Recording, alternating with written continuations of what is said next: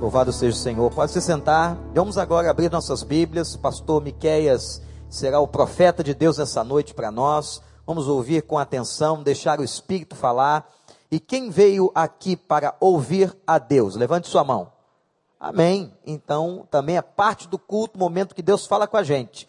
E Deus vai usar o seu profeta. Vamos ouvir a palavra que o Senhor tem para nós. Graça e paz. Que a graça e a paz do nosso Senhor Jesus Cristo esteja sobre cada um que entrou aqui nesta noite. Amém? É, eu sou pastor de jovens, eu gostaria que a igreja orasse, porque está chegando o carnaval, nós estaremos em retiro dentro de pouco mais de duas semanas e que vocês estejam orando para que possa ser uma, um momento de transformação na vida de todos os jovens que lá estão. Eu queria só Vem cá, Edson. Queria só mostrar para vocês uma coisa que nós estamos fazendo aqui para toda a igreja, tá, meus queridos? A gente está produzindo essa camisa, muito bonita. Esse rapaz muito bonito está vestindo ela.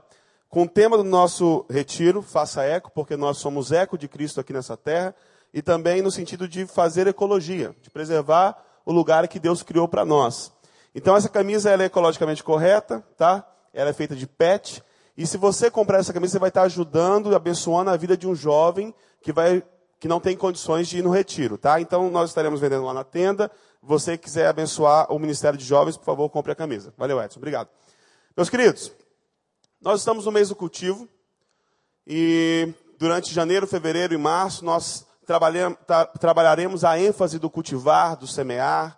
E nós estamos convidando os nossos amigos, nós estamos convidando os nossos familiares, os nossos colegas de trabalho, colegas da faculdade. E nós estamos lançando a semente para todos os lados. E graças a Deus, Deus tem abençoado e os resultados têm sido muito bons. No domingo passado, várias conversões, nós tivemos a sala repleta de pessoas que entregaram suas vidas para Jesus. Nós temos é, ouvido testemunho de pessoas que realmente tiveram suas vidas transformadas, pessoas que eram escravizadas pelo pecado e hoje são livres em Cristo Jesus. Pessoas que não tinham mais esperança na vida e hoje conseguem enxergar a luz no fim do túnel. Pessoas que não tinham mais sentido para existir e que hoje descobriram em Jesus Cristo um desejo e um prazer enorme de desfrutar essa vida que Deus nos deu. Então tem sido momentos abençoadores na vida da nossa igreja.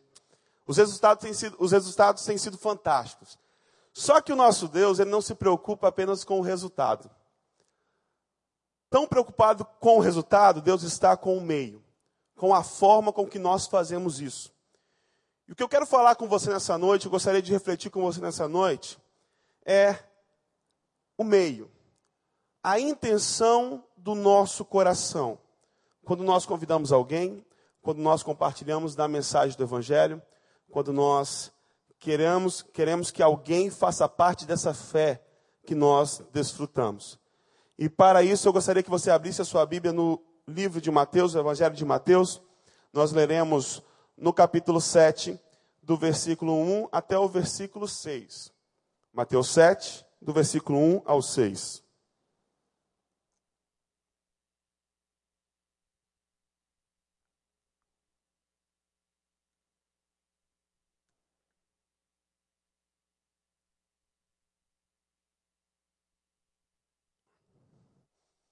Se você já achou, gostaria que você agora abaixasse sua cabeça fechasse seus olhos e vamos falar com o nosso Deus.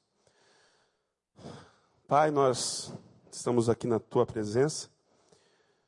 Nós trazemos aqui diante de ti todas as nossas ansiedades, nosso estresse, nosso cansaço. Nós trazemos diante de ti os nossos problemas, as nossas imperfeições. Nós queremos deixar aqui no teu altar, meu Pai.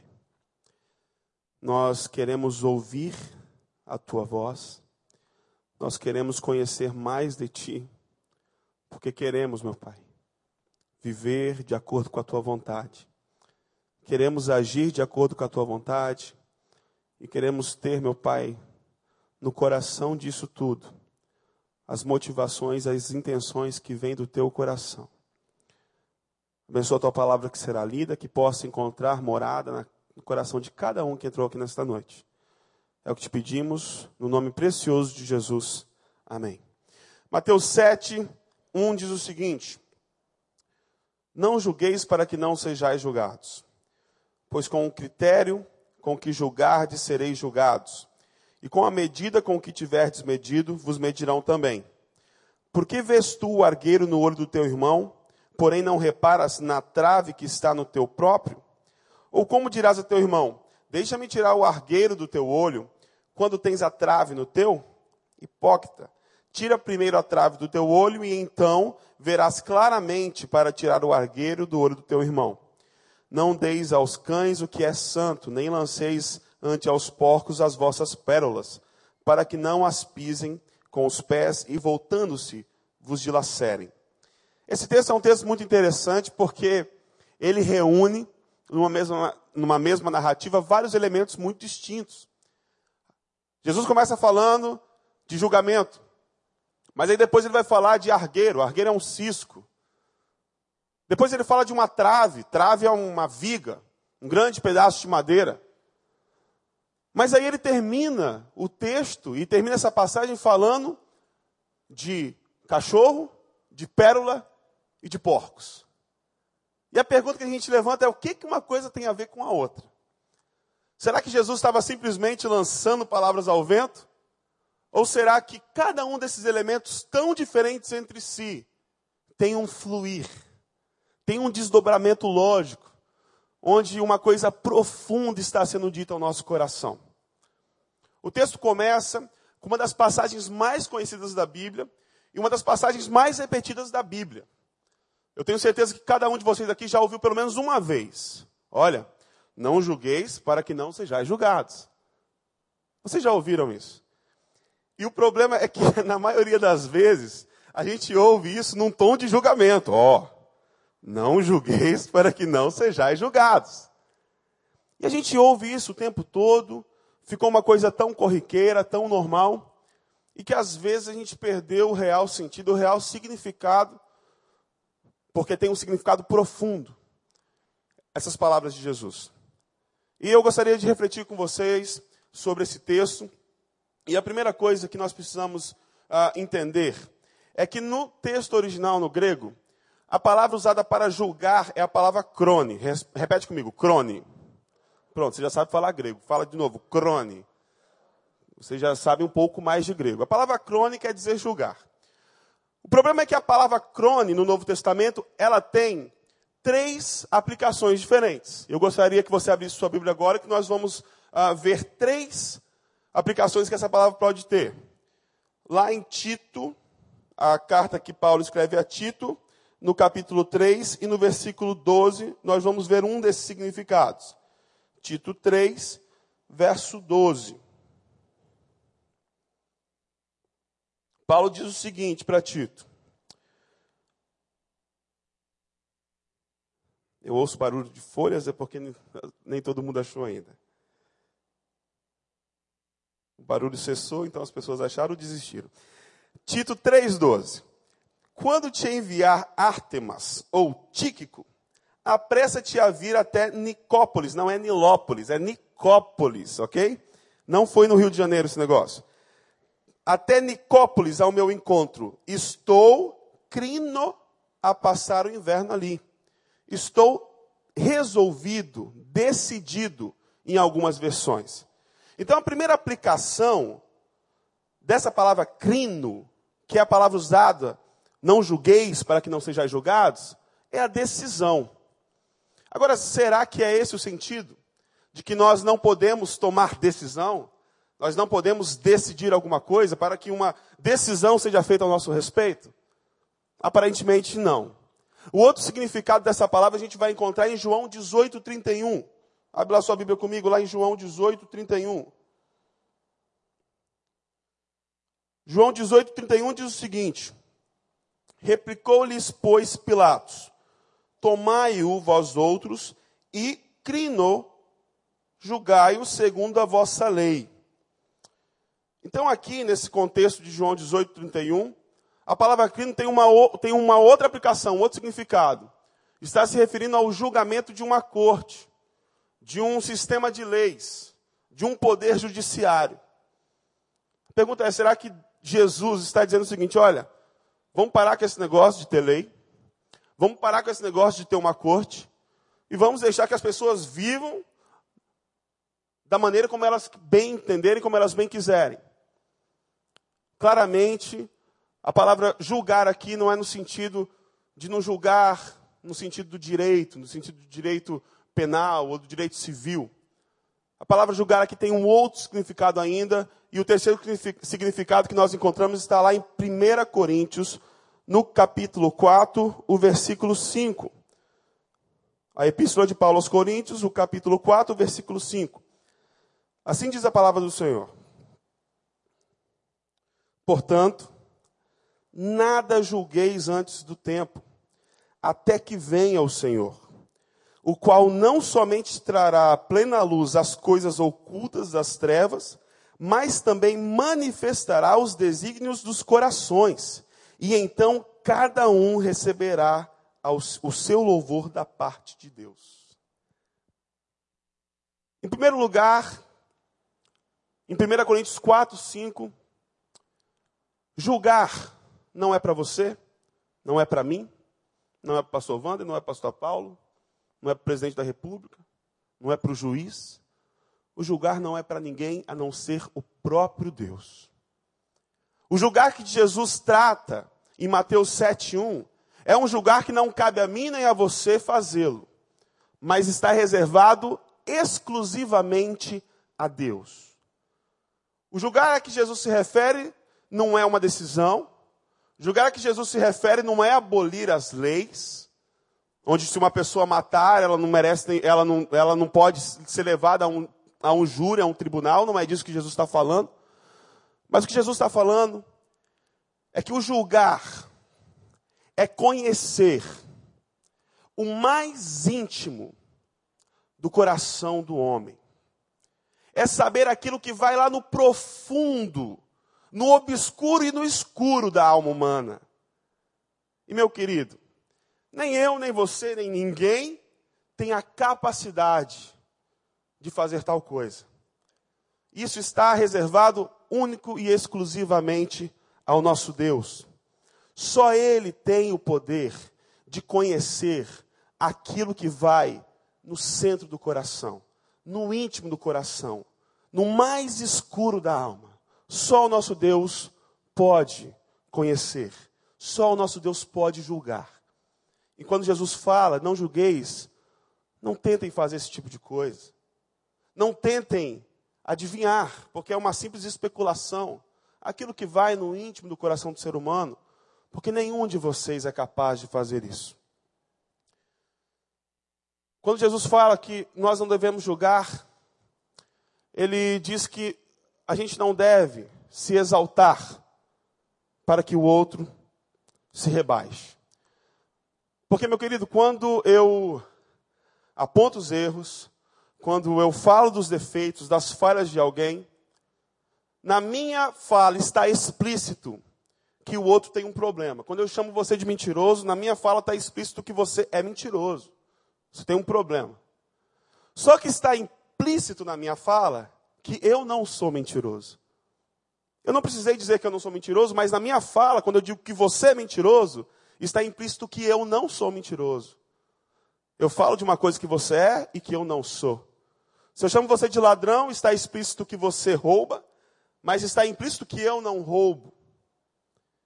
Por isso que é tão interessante quando alguém que é muito mentiroso chama o outro de mentiroso. Você é mentiroso. O que, que a gente diz? Pô, cara de pau. Cara de pau. Porque quando você acusa alguém, está implícito na tua fala que você não faz parte daquilo. E quando nós apontamos o erro de alguém, quando nós apontamos o dedo, quando nós acusamos alguém, nós rebaixamos essa pessoa e automaticamente nós nos exaltamos. Nós nos colocamos acima dela. O julgar aqui é avaliar, é criticar e formar um juízo a respeito de alguém. Julgar é confundir a ação com a identidade, com a essência. Quando alguém erra, quando alguém faz alguma coisa desonrosa, quando alguém faz uma coisa que todos nós sabemos que não é correto, a nossa tendência natural não é apontar o erro da pessoa simplesmente. Não é falar do erro da pessoa. A nossa tendência natural é falar de quem? Da pessoa. E a pessoa que mentiu, a gente não fala da mentira dela, a gente fala que ela é uma mentirosa. A gente confunde a ação com a essência, com a identidade. Quanto sabe do que eu estou falando? Quem é aqui que uma vez na vida, pelo menos, não cometeu um ato que você se envergonha dele? Um ato desonroso? Quem é que nunca teve uma falha na vida? E que com certeza, se você pudesse voltar o tempo, você não cometeria de novo. Mas você cometeu, você fez aquilo, você errou. E talvez por causa dessa tua falha, dessa tua atitude, alguém te julgou e te elevou ao mesmo nível da atuação. E te humilhou. E te rebaixou, apontando o teu erro. Apontando o teu erro. De forma que você se sentiu o mais miserável de todos os homens enquanto aqueles que te acusavam se sentiam os super-homens da moral e da ética. Esse é o tipo de julgamento que Jesus está falando. Esse é o tipo de julgamento que a nós não cabe fazer.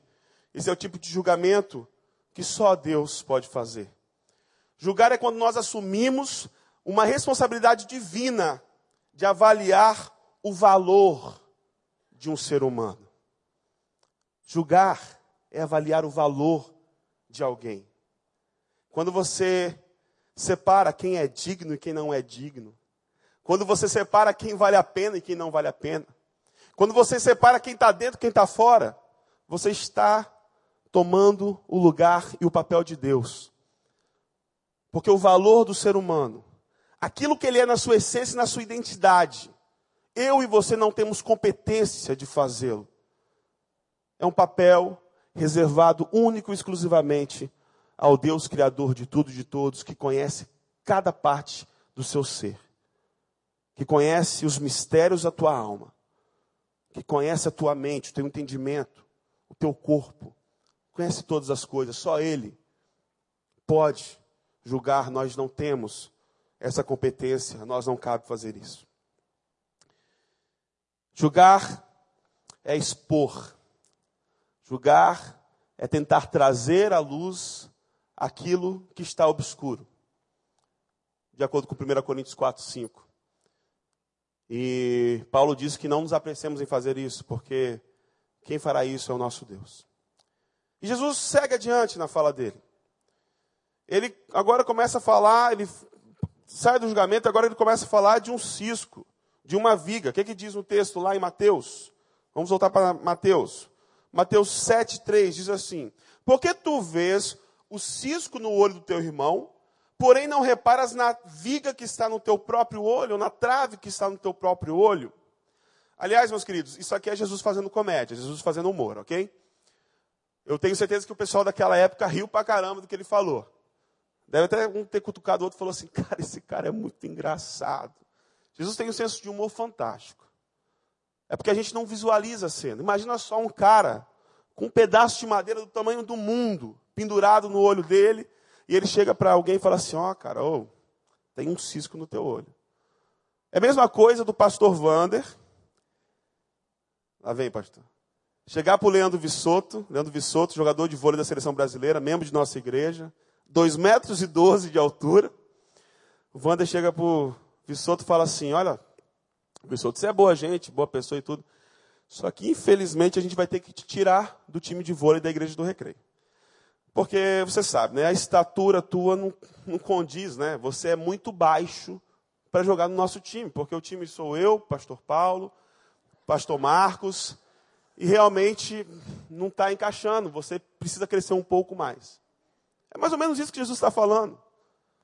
Alguém que tem um pedaço de madeira do tamanho do mundo no seu olho e falando do cisco do olho do outro.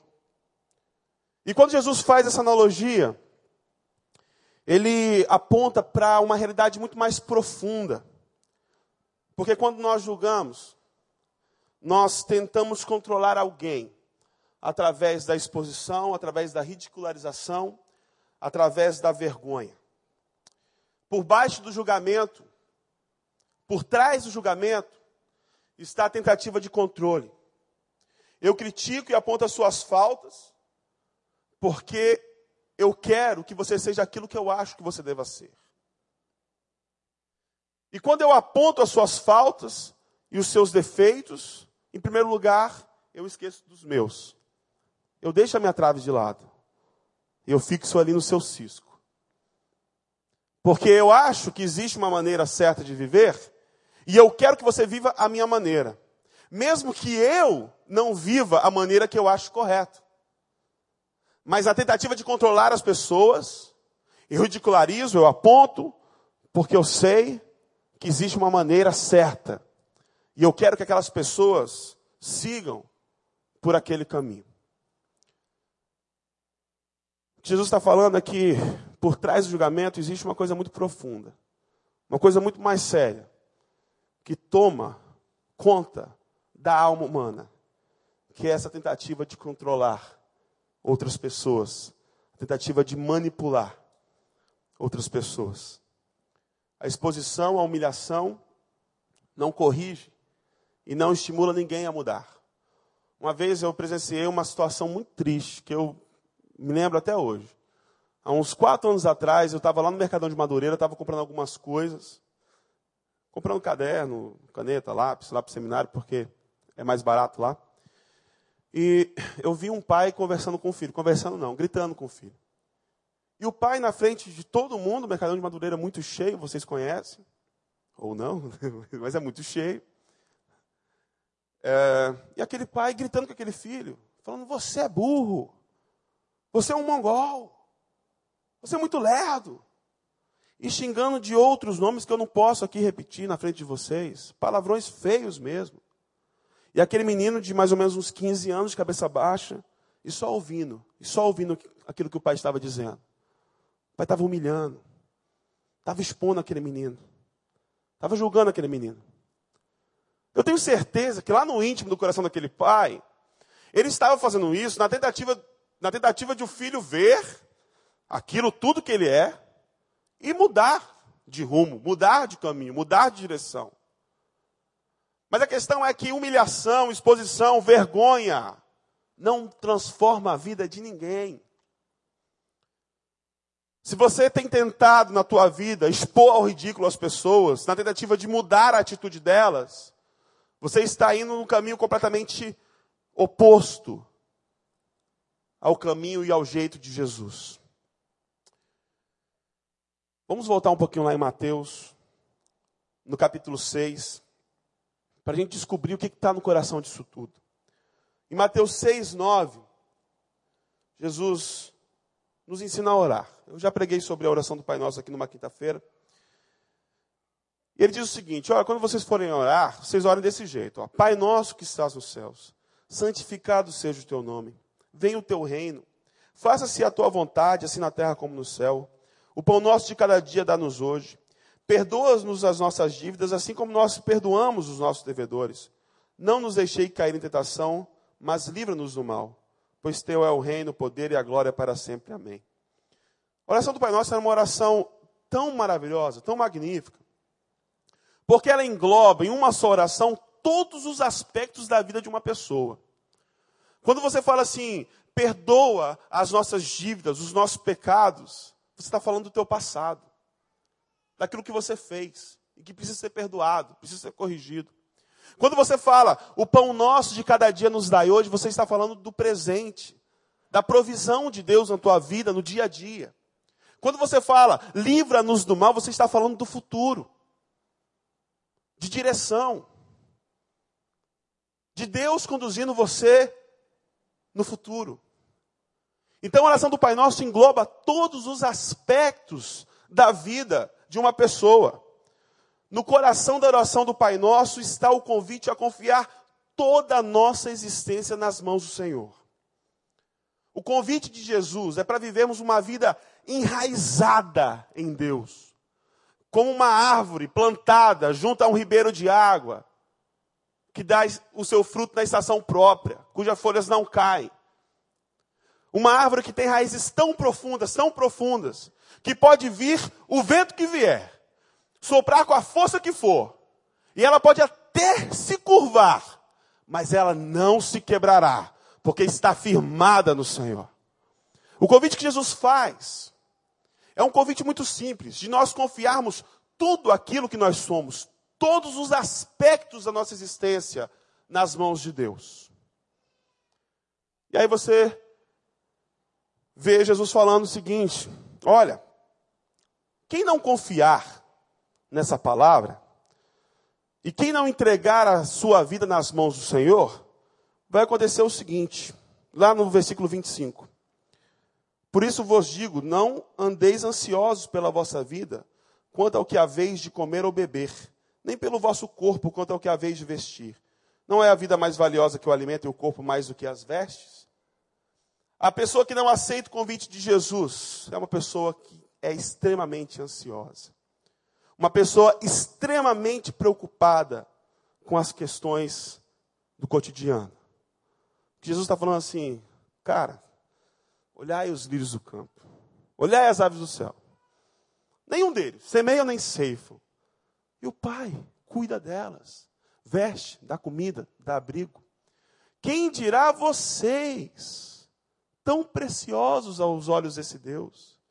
Esse Deus que criou você em cada detalhe.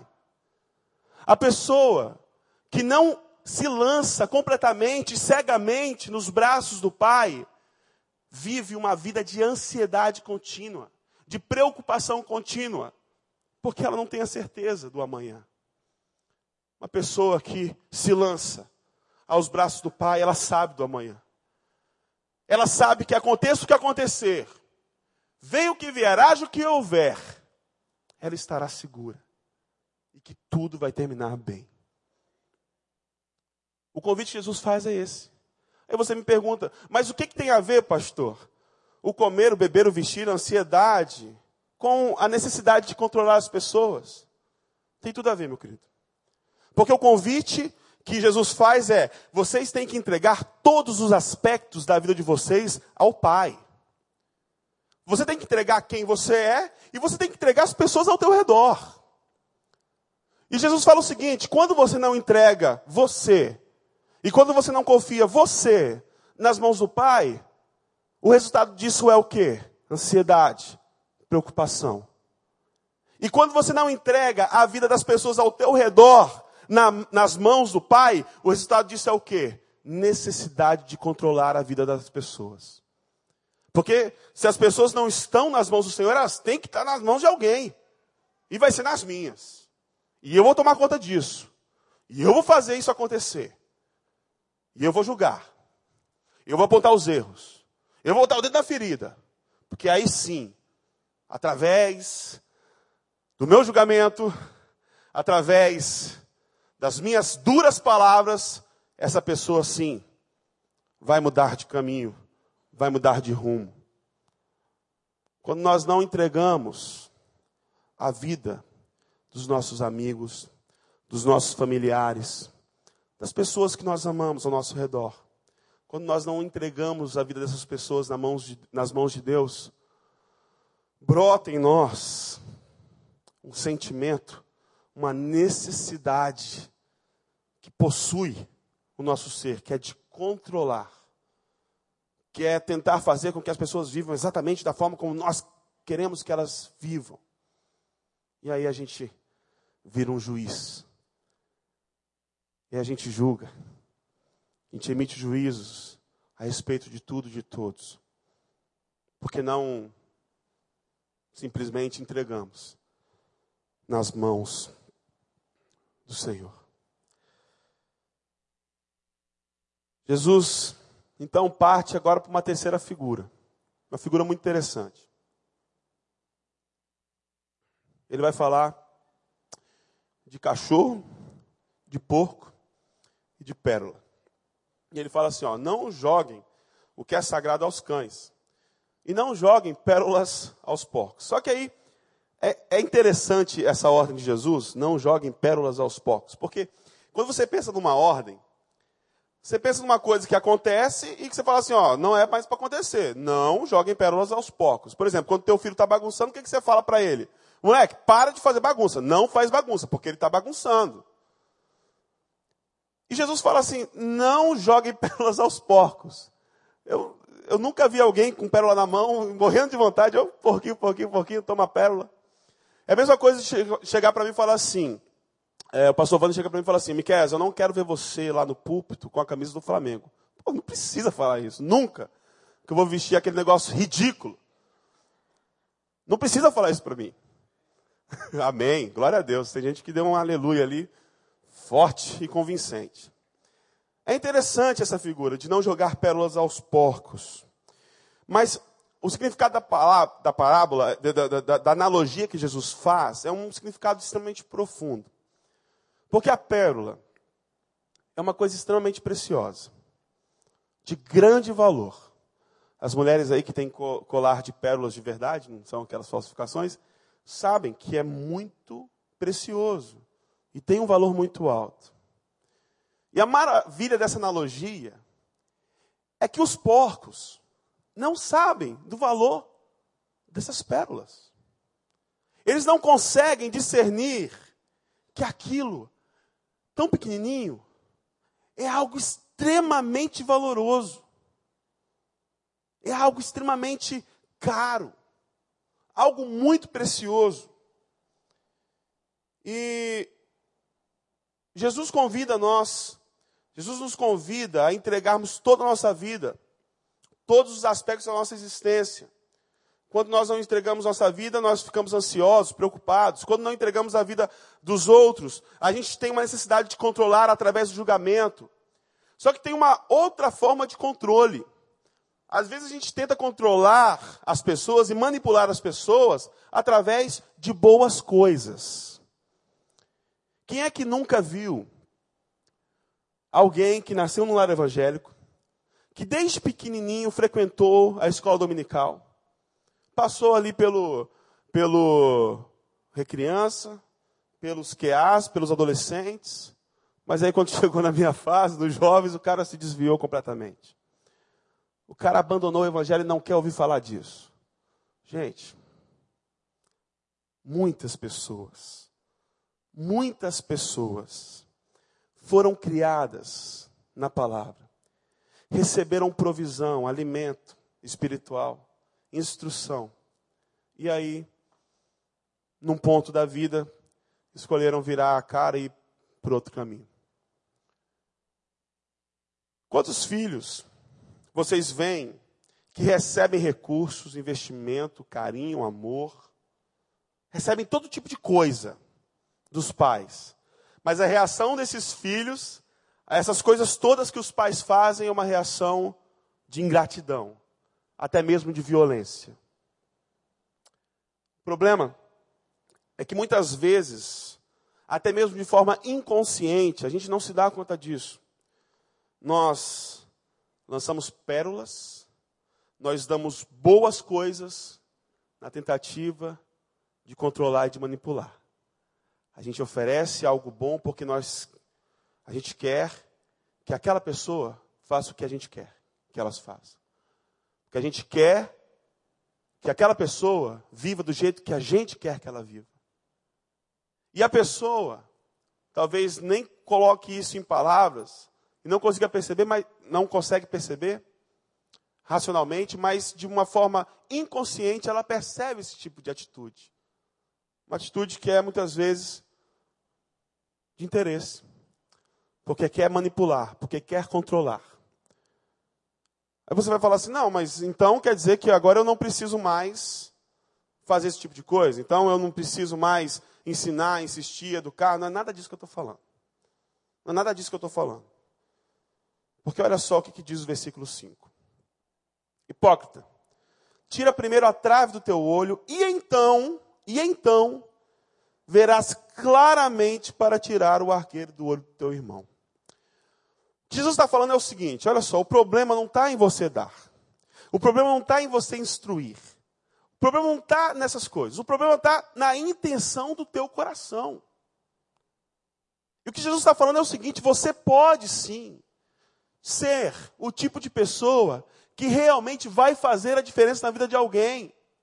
Se você examinar o teu coração, se você fazer um exame profundo das intenções e das motivações do teu coração. Porque as motivações e as intenções não podem ser de interesse, não podem ser de tentativa de controle. Porque nós não temos o poder de controlar ninguém. Nós não temos essa competência. E muitas vezes nós nos frustramos, porque achávamos que estava tudo sob controle, inclusive as pessoas ao nosso redor. E de repente tudo desandou. Nós podemos tirar várias lições das pérolas e dos porcos.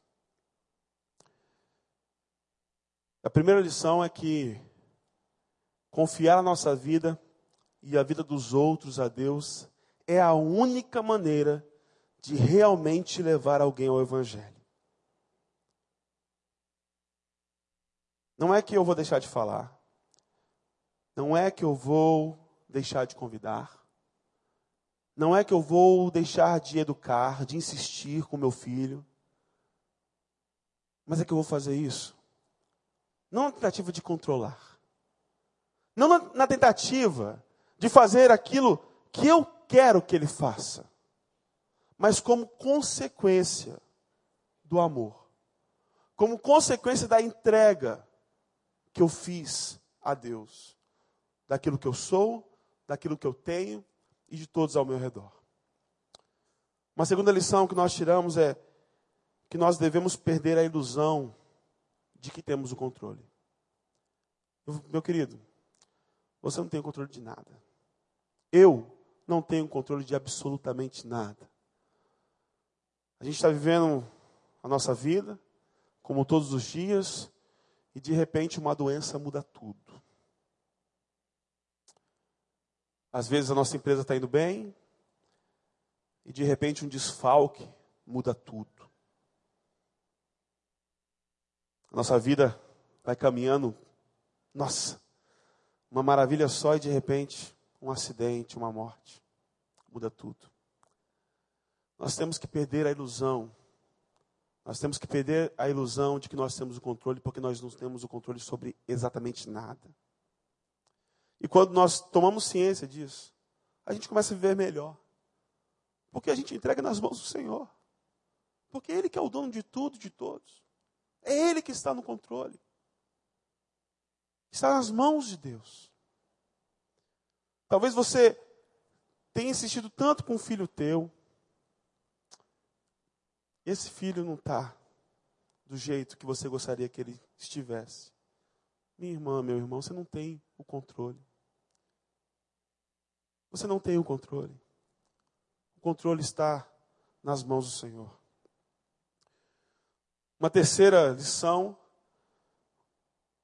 é que nós devemos entender a realidade da liberdade. Porque vai chegar o um momento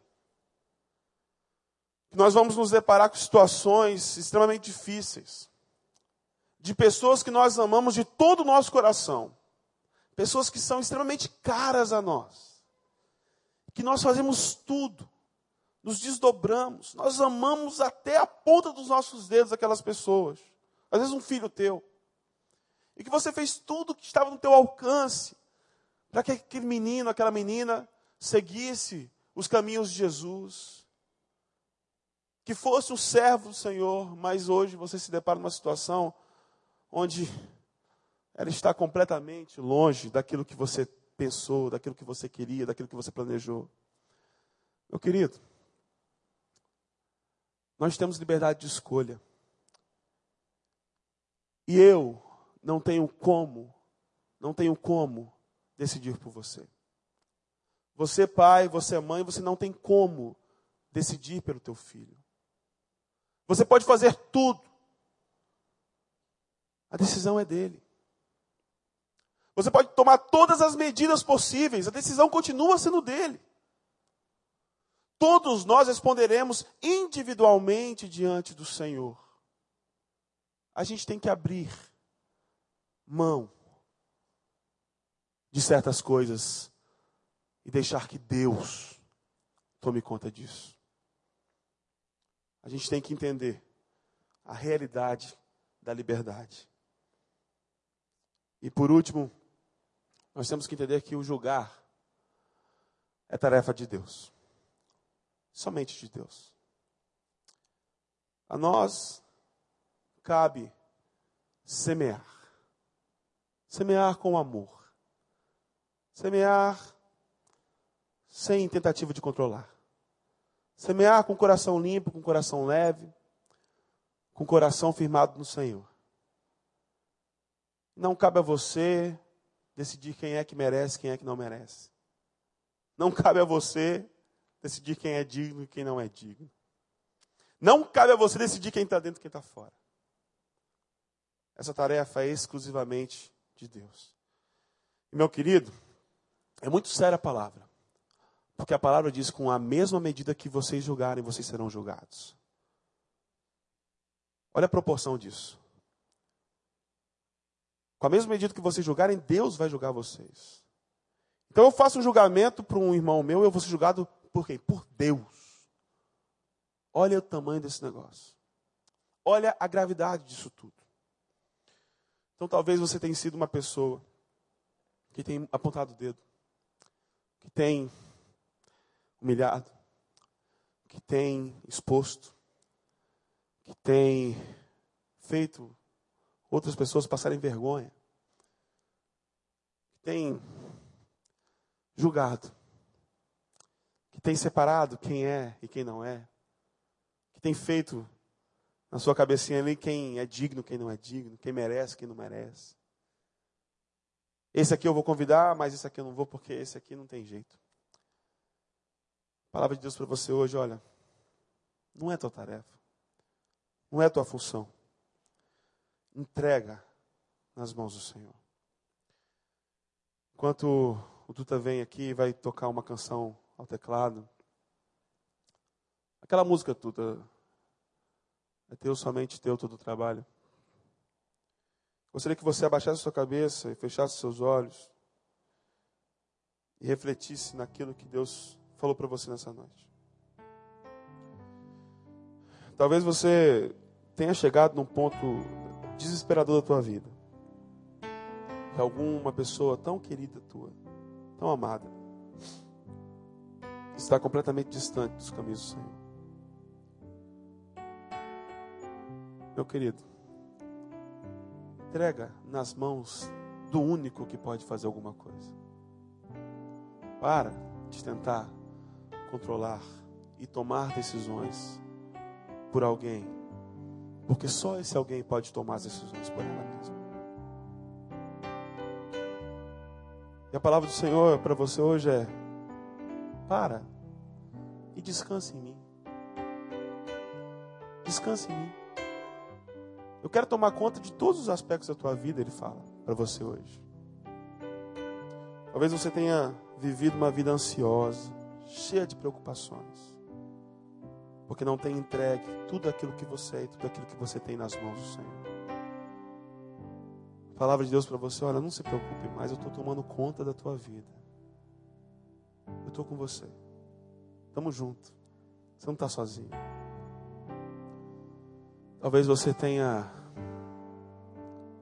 até com um bom coração, até com boas intenções, nem sempre boas intenções são as intenções corretas. Você tem jogado pérolas aos porcos. Meu querido, talvez aquela pessoa não esteja ainda no momento de entender a preciosidade e a maravilha dessa pérola que é Jesus. E você não entende porque que alguém que você ama tanto, que você tem falado do amor de Jesus, tem falado do Evangelho, tem agido com você com até violência, tem se voltado contra você.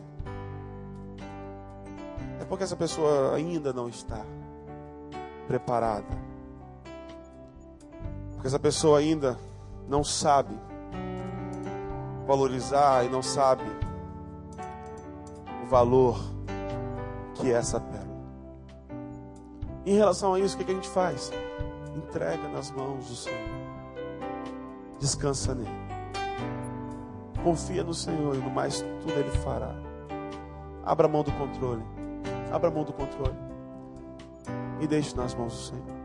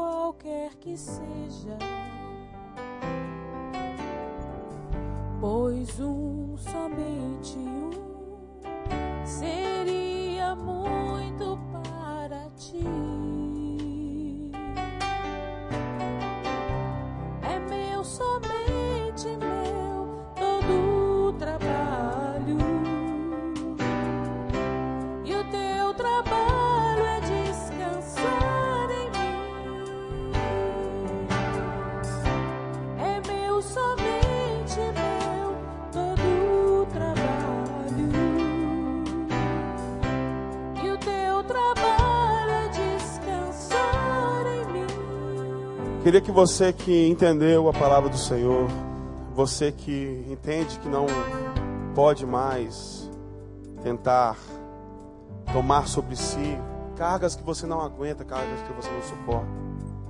Gostaria que você colocasse de pé agora como um ato simbólico, entregando nas mãos do Senhor aquela pessoa tão especial, aquela pessoa tão querida. Entregando nas mãos do Senhor as suas ansiedades, as suas preocupações. Porque Ele fala: lançai sobre mim todas as vossas ansiedades. Lance ao Senhor, lance sobre o Senhor tudo aquilo que você não dá conta. Para que você realmente tenha vida, para que você realmente descanse, para que você descanse nos braços do Pai que está tomando conta de tudo. Então vamos cantar mais uma vez essa canção, Cristina.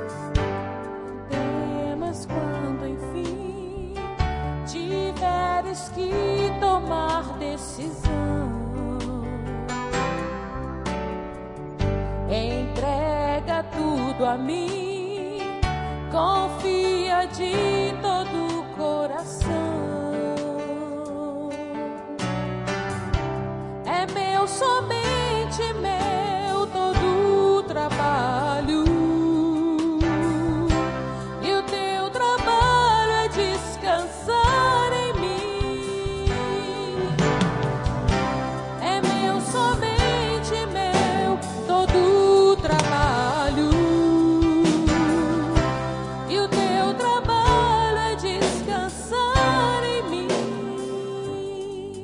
Senhor Deus eterno Pai, todas as pessoas que aqui estão de pé,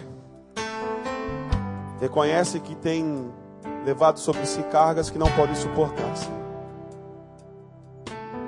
Reconhecem ou que tem assumido o teu lugar no julgamento, tem apontado o dedo, tem humilhado, tem exposto, tem tentado controlar a vida das pessoas, meu Pai, e entendem que o controle é seu, é teu, somente teu, Senhor. Pessoas que têm dado bons presentes, instruído, meu Pai, nos caminhos do Senhor, apontado o caminho correto, meu Pai. Mas que aquelas pessoas tão queridas não tomaram a decisão ainda, Senhor. Coloque no coração de cada pessoa dessa, meu Pai, a convicção de que a decisão é pessoal, é de cada um. E dê sabedoria e dê forças para que nós possamos viver nessa tensão, meu Pai. Entre amarmos de todo o nosso coração e não termos o poder de decisão por essas pessoas. Aqueles, meu Pai, que têm andado ansiosos, cansados, preocupados pelo que vão comer, beber ou vestir. Que eles coloquem-se inteiramente nos seus braços para que tu cuides, meu Pai, assim como tu cuidas das aves, dos lírios do campo, para que tu sustente, assim como tu sustém o universo. Aqueles, meu Pai, que não têm encontrado descanso, dá descanso, Senhor. Aqueles que não têm tido refrigério, traz refrigério, traz paz, para que nós possamos viver uma vida abundante, meu Pai, em Cristo Jesus. Que todos aqui aceitem o convite de Cristo, que é entregar toda a nossa vida e todas as pessoas ao nosso redor nos braços do Pai que tudo pode, nos braços do Pai Todo-Poderoso. Abençoa a vida de cada filho, cada filha tua. Leve-os em paz aos seus lares, Senhor. Que nessa noite eles tenham um sono tranquilo, meu Pai. Que nessa noite eles encontrem a paz que há tanto tempo procuravam, Senhor. E que amanhã possa ser um novo dia, Senhor. É o que pedimos no nome de Jesus. Todo, todo o povo de Deus diz amém.